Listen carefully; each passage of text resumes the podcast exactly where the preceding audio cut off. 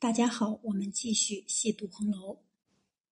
这两天因为口罩的原因，我所在的城市又进入静态管理模式。那么，我利用这个时间呢，又把董梅老师的《红楼梦讲义》这本书读了一遍。董梅老师是中央美院的教授，他以研读《红楼梦》三十年的功力写成了这本书。如果大家感兴趣，也可以找来看一看。那么今天呢，我就把这本书其中的一部分关于探春和王熙凤谁更懂管理这个话题呢，拿来与大家一起分享。在《红楼梦》中有两位担当过管家重任的女性，一位是王熙凤，另一位是三小姐贾探春。他们的管理水平和管理风格分别是什么样的呢？那么今天呢，我们就来聊一聊这个话题。论管理水平，两个人都有精彩的案例。先说王熙凤，从正轨的人事关系来看。王熙凤其实并不是荣国府大宅的一员，她是被王夫人从东院贾赦和邢夫人家借调过来的。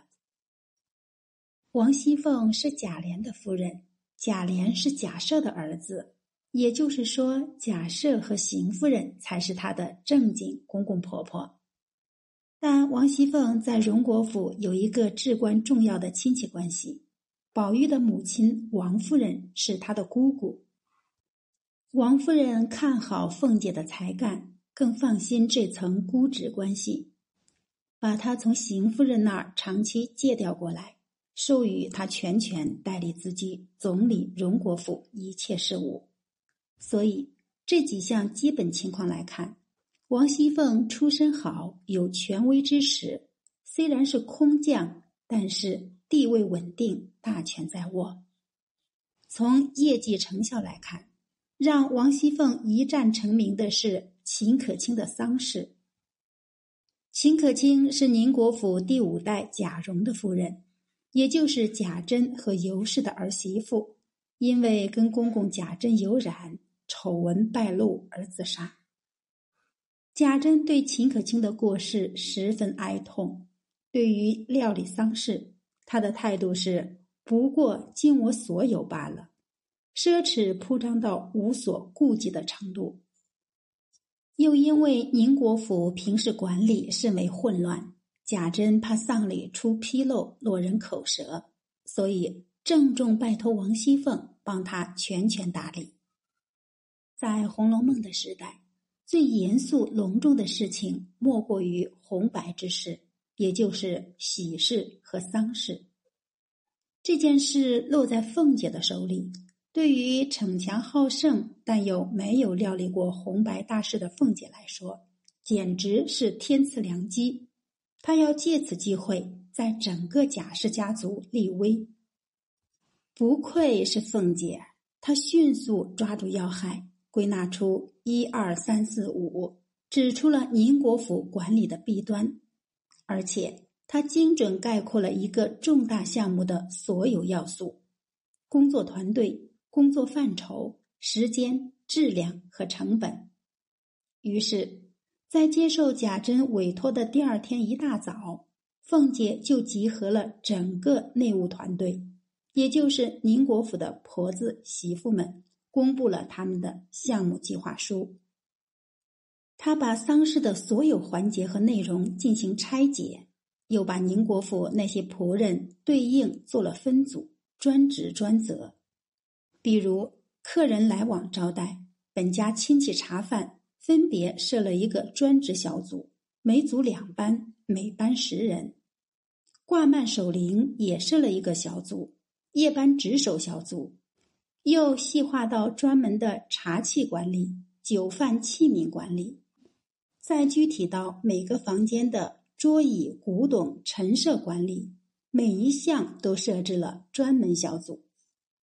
这下哪怕摔了一只杯子，都能立刻找到负责人，出了问题让他自己掏腰包来赔偿。王熙凤这一仗不可谓不漂亮。宁国府的贾珍从小看着凤姐长大，在他眼中口中。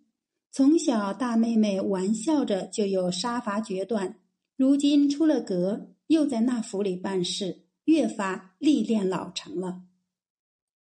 凤姐更是宣称自己从来不信什么阴司地狱报应的，平日什么事我要说行就行，全是一派法家的强硬决绝。但是这种杀伐决断体现在对人上，则造成了王熙凤管理的一个致命弱点，就是太过残酷，甚至残忍。第六十一回。王夫人房里丢了玫瑰露，为了追贼赃，凤姐的主意是把丫头们都叫来，只叫他们垫着瓷瓦子跪在太阳底下，茶饭也别给吃，一日不说跪一日，便是铁打的，一日也管着了。周瑞家的说起王熙凤是几口称赞，但是也不免还要缀上一句，就只一件。待下人未免太严了些，刻薄寡恩，这是法家之弊，也往往由此种下自家败亡的根源。我们看一下贾探春的管理风格。大观园的第二年，因为凤姐小产病倒，贾府三小姐贾探春临时受命照管大观园。我们不妨把他的角色理解成临时管理大观园的高级项目经理。这个项目，探春做的是风生水起。虽然只有短短几个月时间掌权，可是探春抓住这个机会，对大观园的管理进行策略性调整。他把院子承包给平日里冷眼曲中的众位婆子来种植养护。再把收成卖出去，只这一项不但能生利，而且每年还能给荣国府节省出四百两左右的银子开销。用今天的话说，就是探春搞了包产到户，把大观园的土地使用权进行了变更，原来一直赔钱的园子，一下子变成了能生利的良田、花田、果园。三姑娘为什么会产生兴利除弊的念头呢？因为她跟凤姐最大的不同，就是她知书识礼，比后者更厉害一层，能居安思危，有见地，有行动力，既能认识到贾家已经面临末世，倾颓在即，也肯尽一份自己的努力，试图挽回局面。贾探春的大刀阔斧、锐意创新，并非空穴来风。他的创新能力、组织能力，作者其实早有铺垫。比如，他是大观园诗社的倡议者和创始人。从之前的文本中，我们也能看出，探春思维敏捷、作风硬朗，心里还藏着一个士大夫之梦。我们看《红楼梦》第七十三回。他为迎春出头，一边气定神闲稳住局面，一边不动声色，使一个眼色，心腹大丫鬟侍书已经去把平儿搬来处置刁奴的胡搅蛮缠。宝琴拍手赞叹：“三姐姐敢是有驱神招将的符术？”黛玉笑道：“这倒不是道家玄术，倒是用兵最精的。所谓。”手如处女，拖如狡兔，出其不备之妙策也。宝琴和黛玉发出的赞叹，正是作者将探春作为兵家来赞叹；而探春所崇拜的贾家创基先祖，正是从兵家开基立业的，可谓家风遗传到了这位女儿身上。在这两个典型的案例中。王熙凤和贾探春表现出来的管理才能都很出色，但两个人的管理风格却迥然不同。首先，他俩用人的风格完全不同。探春更接近一位变革型领导，既有远见，又有行动力。在家族内讧、抄检大观园的那个晚上，他的表现非常精彩，是唯一在那场闹剧中保全了尊严、怒斥了做从小人的人。王熙凤则是典型的权威型领导，强调服从，主要通过惩罚和结果导向来管理下属。他脑子随便一转，就能想出惩罚人的狠招。就连对自己身边的小丫头，也是说一声不满意，先是扬手一巴掌打得两边脸紫胀，再拔下头上的簪子去嘴上乱戳，还扬言要烧了红烙铁来烙嘴。如此刻薄寡恩的领导者，一旦危难出现，注定众叛亲离。其实，因为愿景不同。作为管理者，两个人的行为也有很大差别。王熙凤常年秘密用公款放高利贷，每年有两三千两银子流进了自己的腰包。探春虽然年轻稚嫩，跟王熙凤比，看起来没那么锋芒毕露，但在作者的心目中，这正是兵家正气。探春的改革。其实是在探索拯救贾府经济危机的出路。他把组织利益放在了第一位，关心组织内部的创新和长远发展。脂砚斋在《红楼梦》批注里表达过一种期待：假设探春没有远嫁，还在贾府，也许贾家不至于败落的那么不可收拾。然而，不得不遗憾的说。探春的改革其实是一次失败的尝试，他的意愿和行动力都没问题，却受制于外部情势。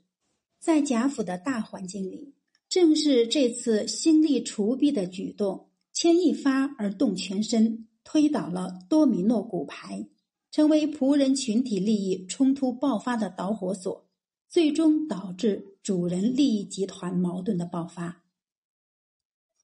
在《红楼梦》第五回金陵十二钗的判词里，探春的判词是“才自精明志自高，生于末世运偏消”。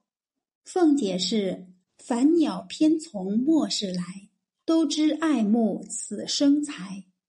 可见作者对他俩的才干都给了很高的评价，只不过同样生于末世。探春保持着一种全局利益观，而凤姐则把私利放在第一位，始终醉心于客人烈火烹油的得意与风头，对事物的发展缺乏预见性的智慧。他俩的差别不是才具高低、能力强弱的差别，而是作为人和他人和财货和自我的关系的差别。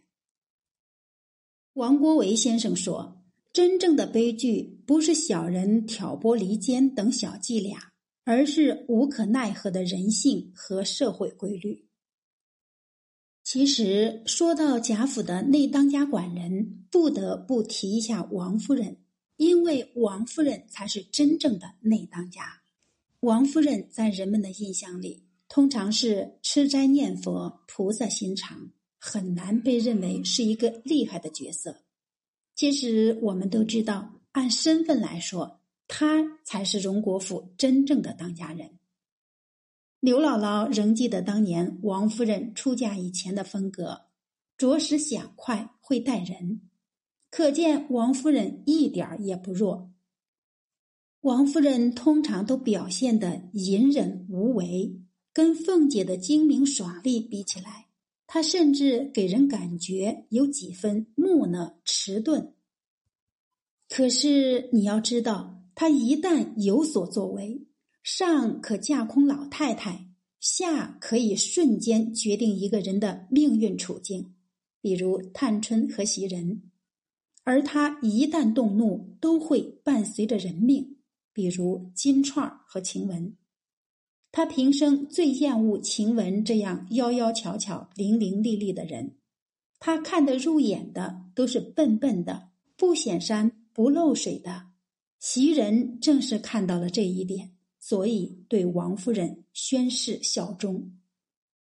王夫人不但是个实力派，还是个行动派。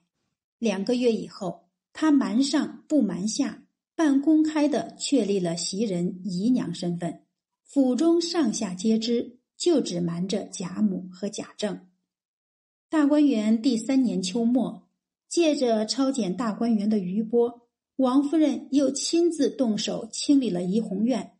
第一件事就是驱逐晴雯。被逐出大观园之后，晴雯很快悲惨的死去。直到这时，王夫人才择机知会老太太自己扶植袭人的决定。贾母也只得顺水推舟的说：“既是你深知，岂有大错误的？当然，这只是冰山一角。《红楼梦》铺排了一部巨大的宇宙人生之书，茫茫人间。”每个人都陷在关系与关系的制约之中，只有真情的眼睛可以超越地表的功利，上升到空中俯瞰这一切。好，今天我们读了《红楼梦》中两个管家的女人王熙凤和贾探春，以及真正的内当家王夫人的手段。从艺术创作的角度来看。大观园是一块理想之地，是曹雪芹为水一样的女儿们打造的一个乌托邦。但再纯净的乌托邦世界，只要有人，就有来源于现实的故事。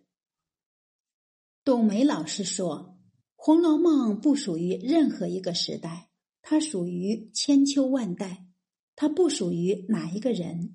它属于每一个从他的精神里汲取灵光，让生命闪出光彩的人。一千个读者就会有一千个哈姆雷特。希望你我都能在这部经典的作品中收获到属于自己的感悟。好，我们今天就读到这里，下次再会。